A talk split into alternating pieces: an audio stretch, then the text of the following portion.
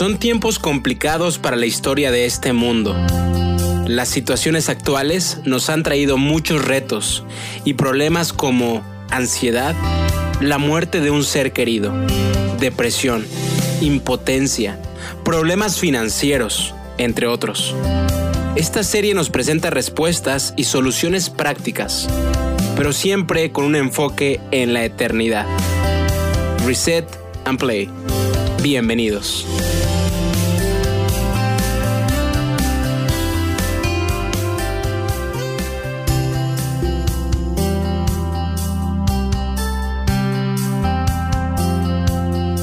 Están mis queridos amigos de Reset and Play?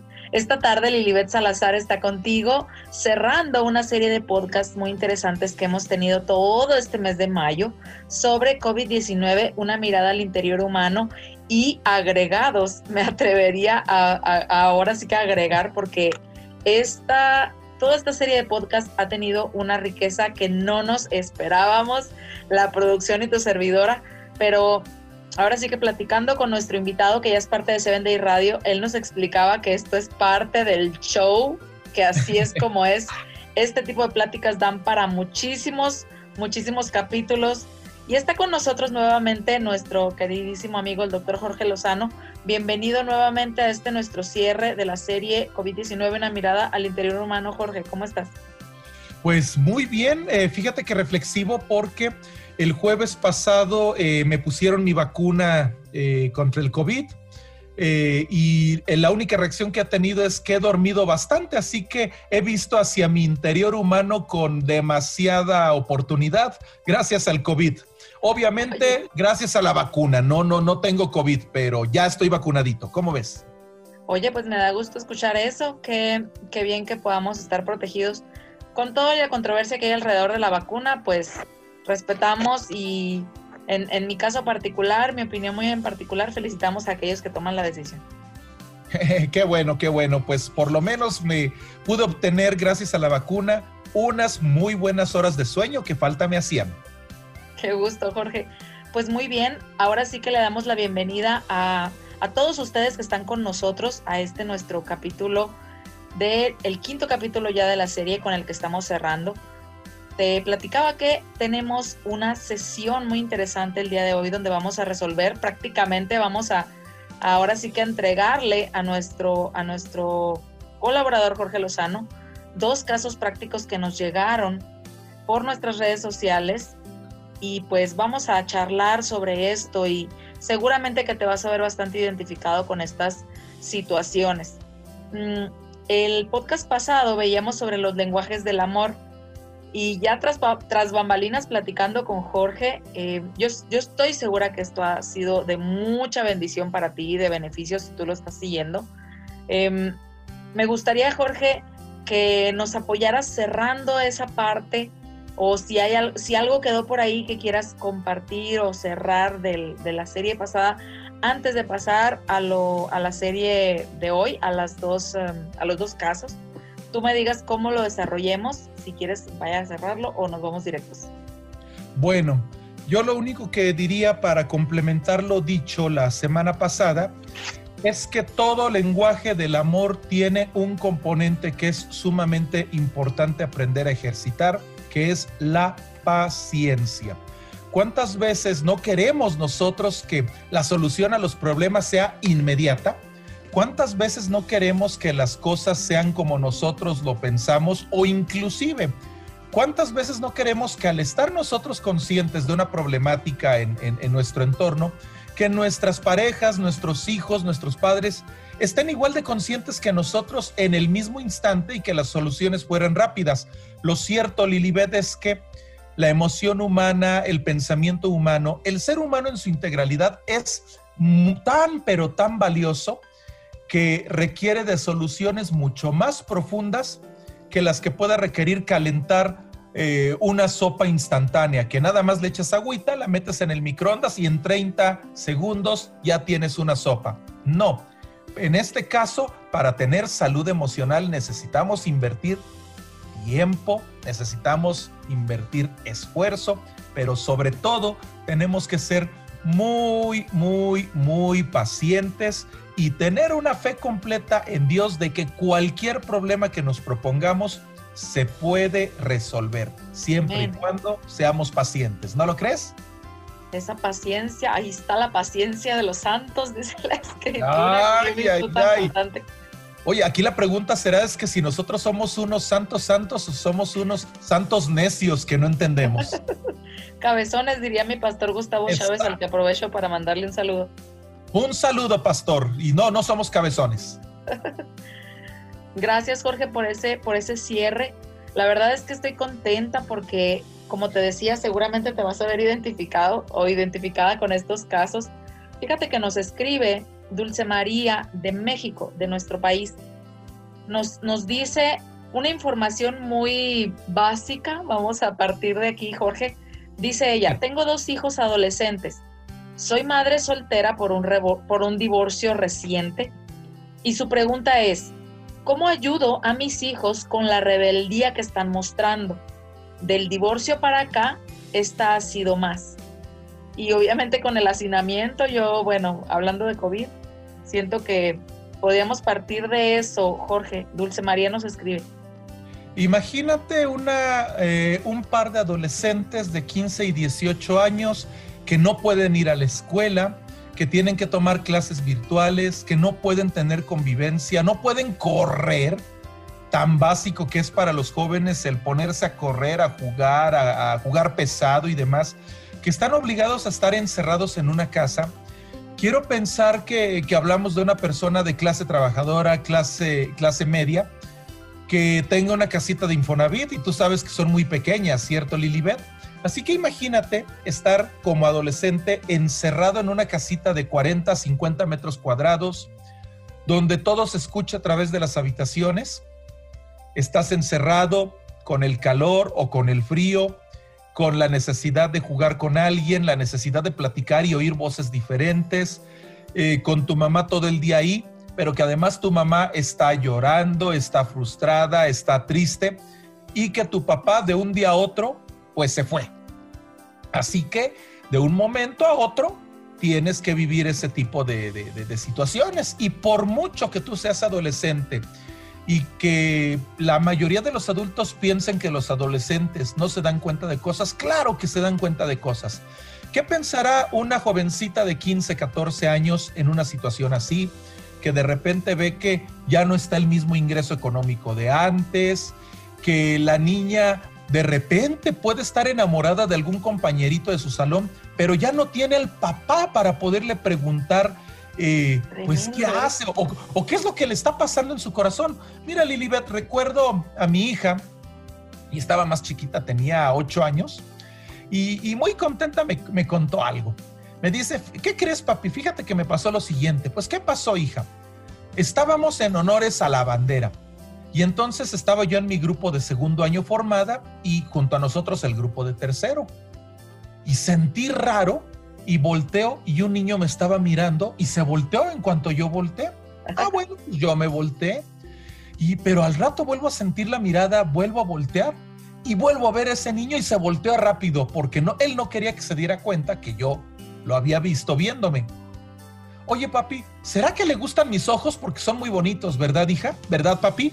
Así me preguntó mi hija Lilibet. Obviamente le dije, hija mía, esos ojos tan bellos, claro que le gustan a cualquier niño. Por supuesto que ese niño estaba admirando eh, tus ojos. Hoy mi hija tiene 14 años, espero que ese niño no ande por ahí cerca rondando, porque bueno, seguramente se fijará más que en los ojos, en el corazón y en todo lo que conlleva una niña adolescente. Lilibet, ¿qué podría significar la ausencia de un padre eh, para una muchachita en estas condiciones? Cuéntame. ¿Tú eres mujer? Vaya que, vaya que ya lo sabes, pero sé más, mm, empiezo a visorar a dónde vas. Mm, es mucho la, el referente paterno para la vida, para las relaciones, para no a lo mejor no solamente una relación sentimental. Mm, el, en el caso de tu servidora que Ah, tenía nueve años cuando falleció su papá. Oh. Es el, referente paterno es, es todo un tema. Y sí, obviamente que hace falta. lo compensas con otras cosas, pero puedo, puedo imaginarme un poco la situación de, de la niña y de, y de esta bonita relación, pues, esta vivencia que comentas de tu hija, todo eso le hace falta, pues, a un adolescente. Por supuesto que ha tocado fibras tremendas en tu corazón y me estoy dando cuenta desde el momento en que veo cómo estás jugando con tus lentes. Y eso me da una señal muy, muy clara de que se te vinieron muchos recuerdos, seguramente muchos muy bonitos, como muchos dolorosos que tienen que ver con la ausencia de tu padre. Y, bueno, y, y, tú eres un testimonio vivo de la importancia de ello, querida Lilibet. Pero ahora imagínate esta situación finalmente tú te adaptaste a, un, a algo sobre lo que no tenías ningún control, pero que además estabas plenamente consciente de que ya no ibas a ver a tu papá. Pero ¿qué pasa en el caso de un par de adolescentes que de repente ven desaparecer a su padre y no saben si lo van a volver a ver, si ya no lo van a ver, eh, que, que si está saliendo con otra señora, no está saliendo con otra señora, los comentarios que pueda hacer la mamá, las frustraciones de la mamá?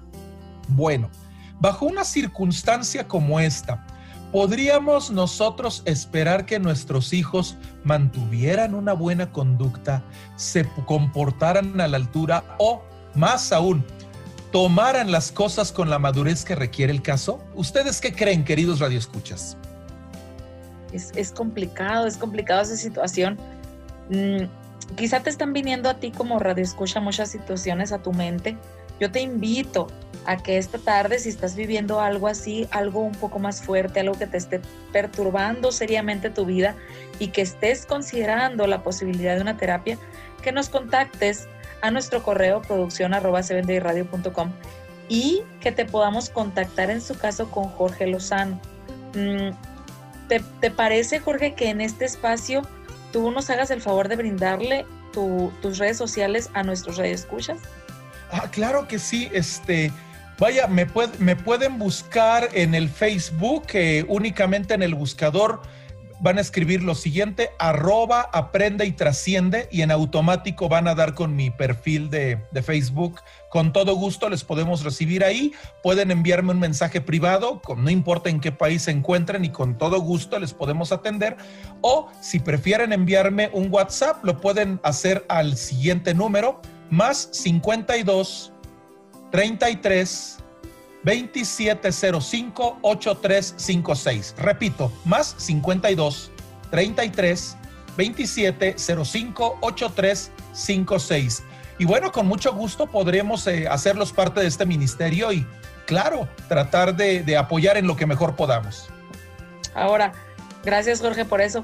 Respondiendo a tu pregunta, creo que en los altibajos de la adolescencia, todo lo que implica el tema de madurez, no tienen las herramientas necesarias para sobrellevar una situación así. Indudable. De hecho, déjame platicarte algo. El cerebro humano no termina de madurar sino hasta en el caso de las muchachas a los 22 años y en el caso de los jóvenes, ¿a qué edad te imaginas que termina de madurar? Poquito después, ¿no? Poquito, ¿qué tan poquito? no lo sé, 27. bueno, ciertamente no son pocos, cinco años, pero casi le atinaste. A los, entre los 26 y 27 años, efectivamente, se considera que termina de madurar un cerebro masculino. Así que imagínense, y se los paso al, al costo, señoritas, no tomen decisiones tan importantes como las del matrimonio antes de los 22 años y caballeros, ustedes aguántense hasta los 27 años porque hasta ese momento su cerebro estará trabajando a plenitud y podrán ser capaces de dimensionar mejor las cosas que están viviendo y tomar buenas decisiones. Así que imagínate, Lilibet, si una decisión que a los 22 años te costaría mucho dolor y mucho trabajo, ¿cómo podemos pretender que a los 15 años afrontes con madurez esto. Evidentemente aquí estos adolescentes están viviendo una época de rebeldía, pero en esa rebeldía, ¿qué están diciendo? Están gritando y manifestando la falta de su padre, están gritando y están manifestando el, tema del sentimiento de vulnerabilidad que tiene, el sentimiento de engaño, de frustración, y van a tener muchas actitudes defensivas, mucho sueño, eh, pocas ganas de hacer las cosas, muy contestones con la mamá y en último de los casos, inclusive hasta le pueden echar en cara situaciones propias de ese conflicto familiar de forma tal que hagan responsable a la mamá del divorcio. Si el papá tiene a bien comunicarse con ellos, eh, les habla por teléfono, los visita, él no se salva, a él también seguramente le estarán haciendo algún tipo de reclamo. Y si no los visita es peor porque únicamente se está almacenando un resentimiento que eh, tarde o temprano va a explotar. Esto es una realidad, Lilibet, independientemente de que no conozcamos los detalles de este caso. Es tremendo, Jorge, cómo en, toda la situación de los, de los muchachos para con su mamá, ella, ella quizá esté esperando apoyo de ellos, yo no sé, ahora sí que cómo se encuentre. Em, puedo imaginarme que el más grande de ellos ya está quizá esperando recargarse un poco en él. No lo sé. ¿Tú, tú cómo, cómo ves esta situación? ¿Qué, ¿Qué, le recomendarías? ¿Por dónde empezar? ¿Cómo ayudar a los hijos a, pues a, pasar esta etapa lo más tranquilamente posible? A ver, Lilibet, vamos haciendo un recordatorio. Imagínate que eh, vas a tomar un avión y subes con tu niño eh, lo que pasa es que te asignan el lugar, te sientas, subes el equipaje de mano en, los maleteros, y ya pasan las azafatas, terminan de acomodar a todo el mundo y enseguida hay un protocolo donde las azafatas comienzan a explicarnos cuál es el funcionamiento de las máscaras de oxígeno y en qué momento y cómo ponérselas en caso de que hubiera una emergencia aeronáutica. No sé si recuerdes qué indicaciones dan y en la que hacen mucho énfasis en relación a si tú vienes acompañada de un niño. ¿Qué te dicen en relación a eso?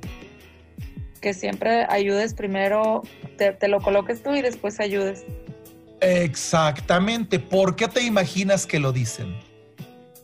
Mm, puedo imaginarme que por el tema de ansiedad, no lo sé, para que tú estés tranquilo y y ya poder ayudar con más libertad, no, no lo sé. Efectivamente, de hecho, eh, el tema es este precisamente. Resulta ser que un tamaño de cabeza diferente, eh, tratándolo de controlar y faltándote al mismo tiempo a ti oxígeno. La probabilidad de que ambos mueran, mueran aumenta bastante. En cambio, si tú te pones primero la máscara, evidentemente el, chiquillo va, va, a sufrir mientras tú te la pones, pero tú te la vas a poner rápido porque tienes control y dominio de ti mismo. Y una vez que te la pones y estás oxigenado, estás en condición de ponerle en la mitad del tiempo que tú empleaste para ti al niño su propia máscara y el niño tiene mayor probabilidad de supervivencia si tú te la pones primero que si se la pones primero a él. Generalmente las personas podrían pensar que es un motivo egoísta primero ponértela tú y después al niño, pero no, todo lo contrario. Es la mejor decisión que se puede tomar. Y en este sentido, yo le quisiera decir a esta señora, Dulce se llama, ¿cierto? Dulce María, sí. Dulce María. Bueno, Dulce. Dulce y todas las personas que estén viviendo una situación como esta más allá de nuestros hijos, de nuestros familiares, de lo que pudieran pensar nuestros círculos sociales, amigos, compañeros de la escuela, del trabajo, en la iglesia, lo primero que tenemos que hacer es rescatar nuestra propia salud mental y emocional. Obviamente estos chicos, si están bajo esta, bajo esta presión, bajo esta nueva situación donde se sienten frustrados y encima están viendo sufrir a la mamá. Y, vaya, estamos especulando. En realidad, Lilibet, pues no hemos platicado con Dulce María y, sería interesante que ella me, me pudiese contactar. Pero si ella tampoco se encuentra bien emotivamente, yo creo que no sería descabellado pensar que a veces se le pasa la mano con algún grito, eh, pudiera ser incongruente con alguna orden que dé, se ponga más intolerante, que esté llorando y al mismo tiempo que esté llorando tenga que lidiar con la muchacha que está en la flor de su adolescencia y que también está sufriendo la ausencia de su padre y todo mundo se desespere. Es un cuadro normal para una situación como esta. La recomendación, Dulce María. Primero que nada, primero que nada, de verdad, arrodillarnos, poner nuestra situación en manos de Dios y atenderse tan rápido como sea posible con un profesional de la salud mental, preferentemente un terapeuta familiar o un psicólogo y e inclusive por recomendación, yo pensaría que si es de la iglesia, tanto mejor. Si tiene esta intención la señora Dulce María, que por favor me contacte y si no es conmigo, podemos, eh, podemos conseguirle algún contacto de, psicólogos y terapeutas eh, que pertenezcan a la iglesia, el más cercano a su casa para que le pueda contactar. Pero por favor, no se sientan Superman, no se sientan la Mujer Maravilla, no se traguen las cosas solos. Necesitan ayuda, pero además Lilibet ayuda profesional. No exactamente el consejo de la comadrita, la amiguita, el compañero de trabajo, el rufián que está en el billar y que nos lo encontramos. Lilibet, he escuchado cada, cada cosa que, que, recomiendan que es impresionante. Y voy a decir algunos de los consejos más típicos. Ah, no. Si, si, te, si te fue infiel, ahora tú sé infiel. Clásica, clásica.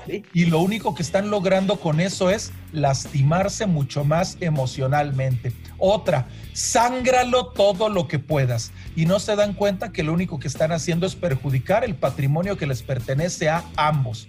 Así que cuidado con esos consejos.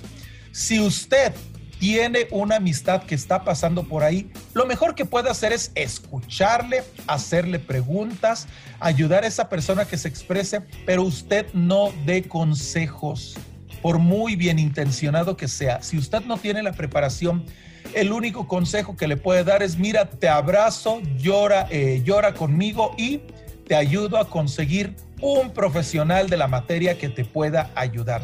Pero no se metan a dar consejos porque Después, las consecuencias de malos consejos las tenemos que revisar nosotros en el consultorio.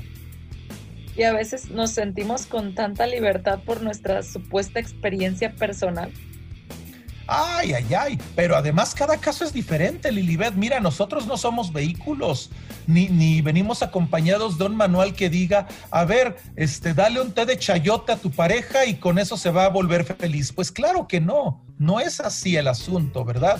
Y bueno, dije té de chayote para no mencionar el, el té al que muchas personas recurren para, según ellos, recuperar el amor.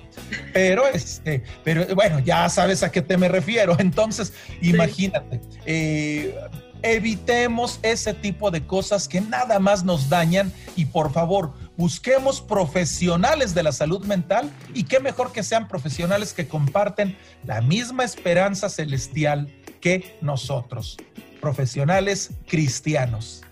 Ok, eso me gusta, eso me gusta. Y haciendo un paréntesis, mm, ¿cómo identificamos los correctos, em, la correcta asistencia cristiana? Esa, puede ser una, buena pregunta. Si sé, conozco de un terapista, ¿cómo sé que le pregunto de manera directa o cómo, cómo lo sabemos?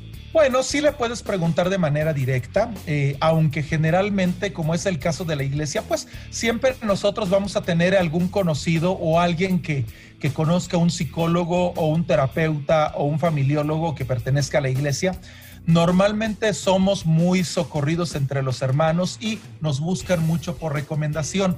Existen algunos ministros de culto, algunos pastores que cuentan con una maestría en terapia familiar. Ellos son los indicados como para poder este, hacerles una, una, una intervención, un, un apoyo, un acompañamiento o en último de los casos, Lilibet, podemos preguntar a los ministros de culto, a los pastores, y ellos normalmente tienen alguien en, alguien en la mente, definitivamente. Pero si usted no tiene a nadie, por favor, escríbame, llámeme por teléfono y con todo gusto le podemos contactar a alguien, a alguien que esté cerca de usted. Y otro consejo, si bien la virtualidad nos ayuda, en la medida de lo posible, es mejor consultar a alguien que esté física y presencialmente más cerca de nosotros. Ah, es mejor presencial. Ok, eh, gracias por el es Mejor. Es, claro, si no se puede, pues eh, eh, la vía virtual no es despreciable, pero lo presencial es mejor. ¿Por qué, Lilibet? Porque nosotros no solo nos fijamos en el concepto, también nos fijamos en la posición del cuerpo, el tono de voz, las lágrimas, qué lugar se sientan, incluso cómo apuntan los pies, si lo apuntan a la derecha, a la izquierda. Todo eso a nosotros nos da muchas, muchas señales. Recuerda que el cuerpo habla. El cuerpo habla la verdad. Aunque la boca mienta, el cuerpo te desmiente. Qué interesante eso que nos dices. Fíjate que esto que acabas de decir le da pie al, segundo de los casos que queremos compartirte.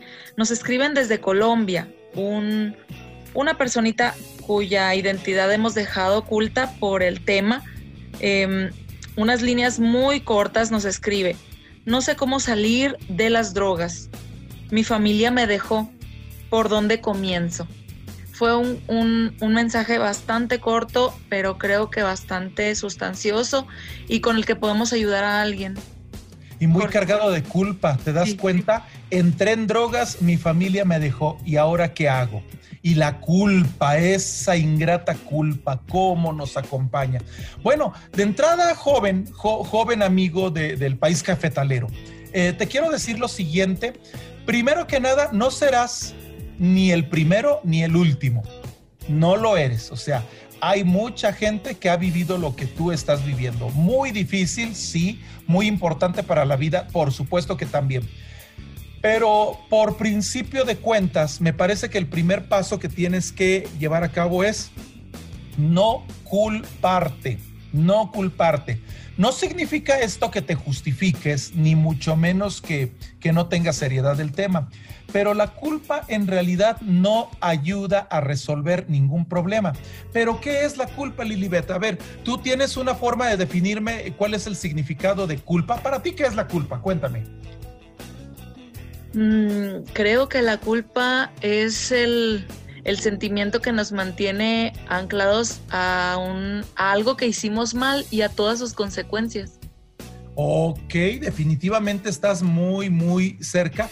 Y de hecho, mira, a nivel psicológico, ¿qué es la culpa? La culpa generalmente eh, alude, hace mención de la mala conciencia y de un sentimiento, pero un sentimiento negativo que todos experimentamos en relación a cualquier cosa. Una acción, una omisión, una característica física. Lilibet, hay gente que se siente culpable porque tuvieron un hijo con síndrome de Down, por ejemplo. Cuando eso realmente no, es una situación de culpas, ni, ni mucho menos. Entonces, realmente la culpa a nivel psicológico lo que pretende hacer es darle un rumbo a una conducta social indeseable y promueve el autocontrol. Sin embargo, a veces esta culpa psicológica se va por senderos por los cuales no se tendría que ir. A ver, yo consumo drogas. Yo no conozco los antecedentes de la personita que nos está escribiendo, pero lo que sí me queda claro es que cualquiera que sea su antecedente, no tiene por qué echarse la culpa, sencillamente tiene que aceptar que ha vivido una situación y tiene que intentar entenderse. Bueno, yo le entré a las drogas, eh, mis papás, mi, familia me abandonó, me sentí solo y no encontré otra forma de, pues, de sentirme bien. Bueno, se entiende. No quiero decir que sea conveniente, pero se entiende. Lilibet, tú como cristiana sabes que no debes ofender a la gente, ¿cierto? Cierto. Pero imagínate entonces que, tú vas a una tienda y alguien te, este, te, da tu cambio y tú eh, das, una, das un billete de mil pesos, que son muy raros, y te dieron cambio como si fuera billete de 100 pesos. Y tú te das cuenta ya que llegaste a tu casa. ¿No te enojas? Mm, pues probablemente y voy rápido a reclamar vas rápido a reclamar y a lo mejor hasta le dices de cosas al tendero, ¿no? Oye, ¿qué te pasa? ¿Por qué me quieres engañar? Etcétera, etcétera, ¿no? Bueno, es entendible que te sientas enojada porque te están engañando en la entrega de un cambio de dinero. Es entendible, pero no podemos tomar decisiones en función de esa emoción. A nuestro amiguito que acaba de, mencionarnos la, tremenda lucha que está viviendo, lo primero que le vamos a decir es esto, el sentimiento de culpa no lo tiene que, eh, no lo tiene que cultivar. No importa por qué razones eh, hayas caído en esta, en esta práctica. Evidentemente que te tienes que entender, tienes que entender cuál fue tu momento, cuál fue tu motivación y que de una manera u otra tú buscaste una salida fácil a algún problema para el cual no te sentías capaz de resolver. Eso es lo que pasa generalmente con las personas que caen en adicciones. Ese es el primer punto que yo le, le recomendaría. Ahora, Culpa porque los demás me juzgan. Sabes, amigo, nosotros no podemos controlar lo que los demás dicen. Sin embargo, decía Sun Tzu, el genio del arte de la guerra, lo siguiente. Recuerda que la ofensa no es como la flecha. La ofensa tiene tanto poder como tú se lo quieras otorgar. Así que de verdad, ah. si alguien te juzga por tu lucha, mira, respétale su libertad de, decir que eres un pecador o, que eres lo que, lo que te quiera decir, pero al final no te debe importar tanto eso, sino encontrar la manera de poderte sobreponer al tema de las adicciones. Y bueno, para esto, ¿qué hay que hacer? Insisto, número uno, no caer en las garras de la culpa. Número dos, por lo pronto quitarle importancia a la aceptación o al juicio social. Y número tres, y esto es más importante de la misma manera, hay que recurrir a profesionales de la salud mental experimentados en temas de adicciones. No cualquier terapeuta familiar, no cualquier psicólogo puede ayudar con estos temas a manera profunda, pero sí pueden hacer un primer diagnóstico y derivar con un especialista en en adicciones. Ese sería mi caso, estimada Lilibet. Yo no tengo la, preparación para tratar una adicción, pero sí puedo hacerle una atención de primera, de, primera mano para derivarlo con algún especialista. Así que por lo pronto sería el mismo, el mismo consejo que a nuestra hermana.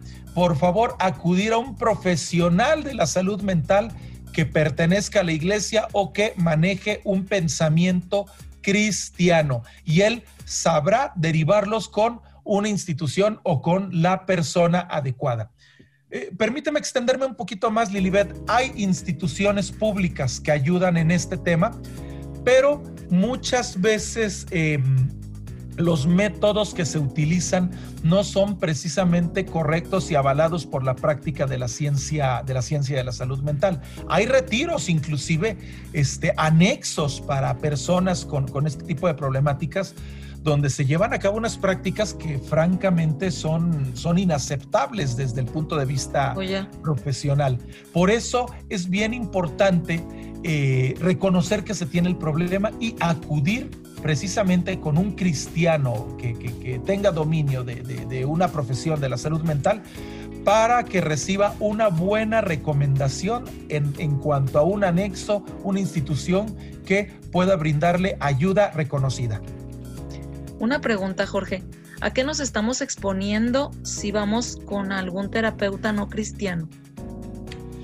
Bueno, ¿En qué podemos caer?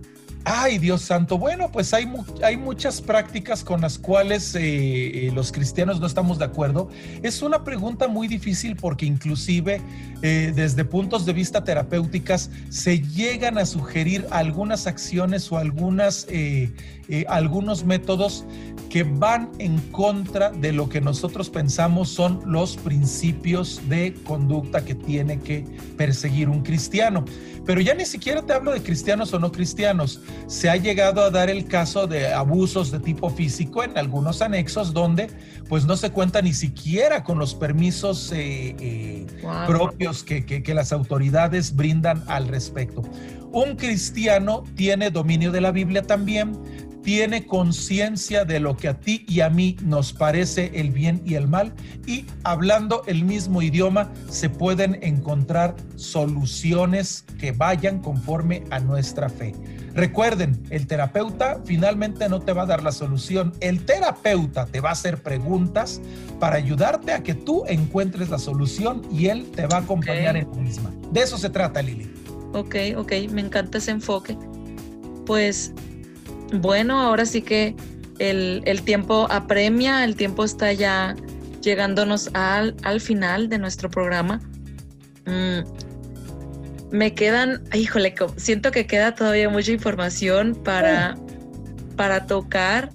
Em, no sé, lo primero que se me, que se me ocurre es cómo, cómo es este contacto, cómo debiera de ser el contacto de primera mano de este, de este nuestro amigo de Colombia con su familia. Cómo acercarse de primera mano. Eso me imagino que el terapista le va a ayudar, pero ha de ser, bueno, una duda general. Mira, de hecho es una duda muy válida y qué bueno que preguntas esto. Lamentablemente no tenemos mayor información, Lilibet. No sabemos si realmente él se separó de su familia por la vergüenza, si la familia le hizo alguna especie de ley del hielo o expulsión por, por un tema de, de vergüenza familiar. Hay cosas que no sabemos ahí. Quiero aprovechar esto para pedirle encarecidamente a nuestro amigo de Colombia que me escriba o me llame por WhatsApp tan pronto como sea posible. Yo tengo el nombre de esta persona y le prometo a esta persona que en cuanto me hable o me escriba, le voy a dar prioridad para este, escucharlo, porque sí me parece incluso que por cómo se hizo la consulta, Lilibet, pues es alguien que está reclamando una urgencia. Entonces, desesperado. amigo mío, por favor, este, comunícate conmigo, yo estaré esperando tu contacto, este, cuenta conmigo. Porque realmente, Lilibet, hay cosas que, ignoramos y no las podríamos tocar en un, pues en este podcast. Claro, claro, es, todo un caso, caso clínico, no sé cómo llamarle muy, muy particular. Así es. Y pues ahí la misión será escucharlo. Tenemos contacto en Colombia. Déjame decirle a este muchacho que, que, conozco cuatro muy buenos profesionistas de la iglesia. Así que si me permite la oportunidad de ayudarlo en una primera sesión, yo ahí sabré con quién, este, con quién derivarlo. Excelente, me parece muy bien. Pues así la invitación, así la invitación para todos ustedes. Seguramente tú conoces a alguien que pudiese estar necesitando apoyo. Te invitamos a que nos contactes, que contactes de manera directa a Jorge Lozano, el doctor Jorge Lozano que estuvo con nosotros durante todo este mes. Muchas gracias Jorge nuevamente por tu tiempo, por, el, por este espacio. Gracias por todo este, ahora sí que este este momento para tener estos casos. Me pareció interesantísimo lo que, lo que hicimos esta tarde. Mm, vamos a cerrar este bloque, este, este capítulo, no sin antes mm, cerrar con, con, un espacio de oración. Jorge, me gustaría mucho que orásemos por estos, estos dos casos y todos aquellos más que pudieran estar relacionados. Y si es tu deseo agregar algo para finalizar, lo puedas también hacer en, en libertad, Jorge. Claro que sí. Vamos a hacer la oración. Que tu Espíritu Santo, Señor y Padre, toque el corazón de este escucha, esta escucha que está escuchándola en este momento, que ha escuchado este programa, que se ha sentido identificado, que está sufriendo, que está padeciendo dolor, que no tiene quien le escuche. Señor, que las palabras que hemos eh, utilizado a lo largo de esta programación puedan llenar de alivio, consuelo y brindar una pequeña luz en el camino que les permita entender que tú lo que quieres es la realización y la felicidad de todos tus hijos. Que estas personas, si así lo ven necesario, que me hablen por teléfono, Señor, que me escriban y Señor, dame sabiduría para poderles dar una orientación conforme a tus principios, Señor. Porque al final lo que queremos es su felicidad y su comunión contigo.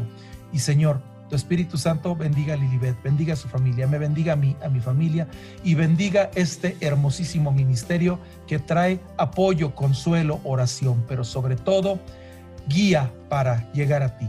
En tu santa mano nos encomendamos y encomendamos a todo el staff de Seven Day Radio. En el nombre de Jesús, amén.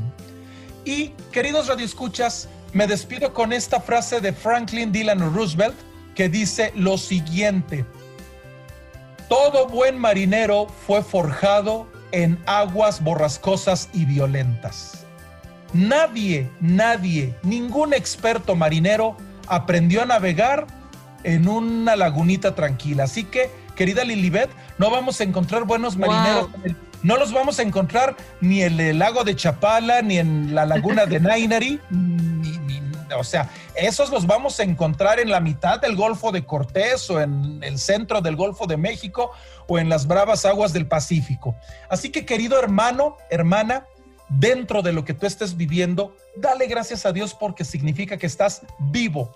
Y esa tormenta que estás viviendo en este momento te está dando la experiencia para ser el marinero del mar de tu vida. Así que ¿Necesitas ayuda? Bueno, aquí tenemos algunos mapas, algunos catalejos.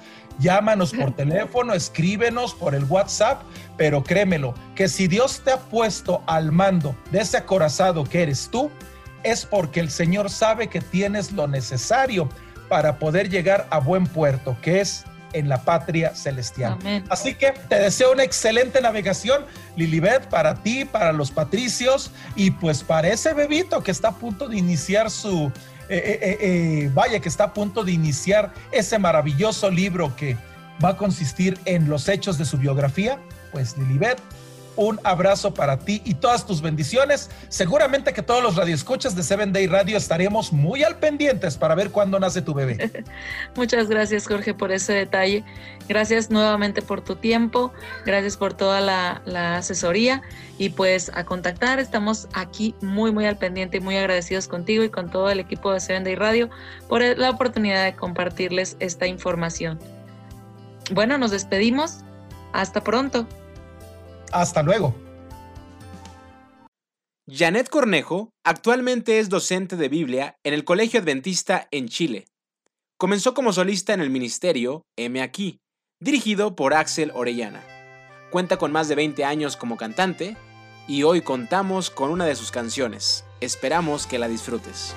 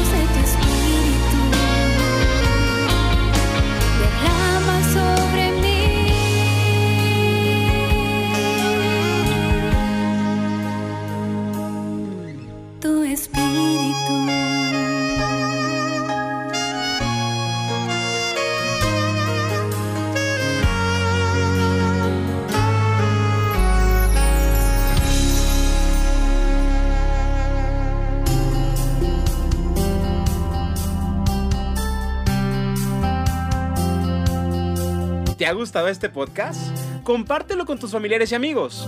No te pierdas cada domingo un nuevo episodio solo por 7 Day Radio. Reset and Play.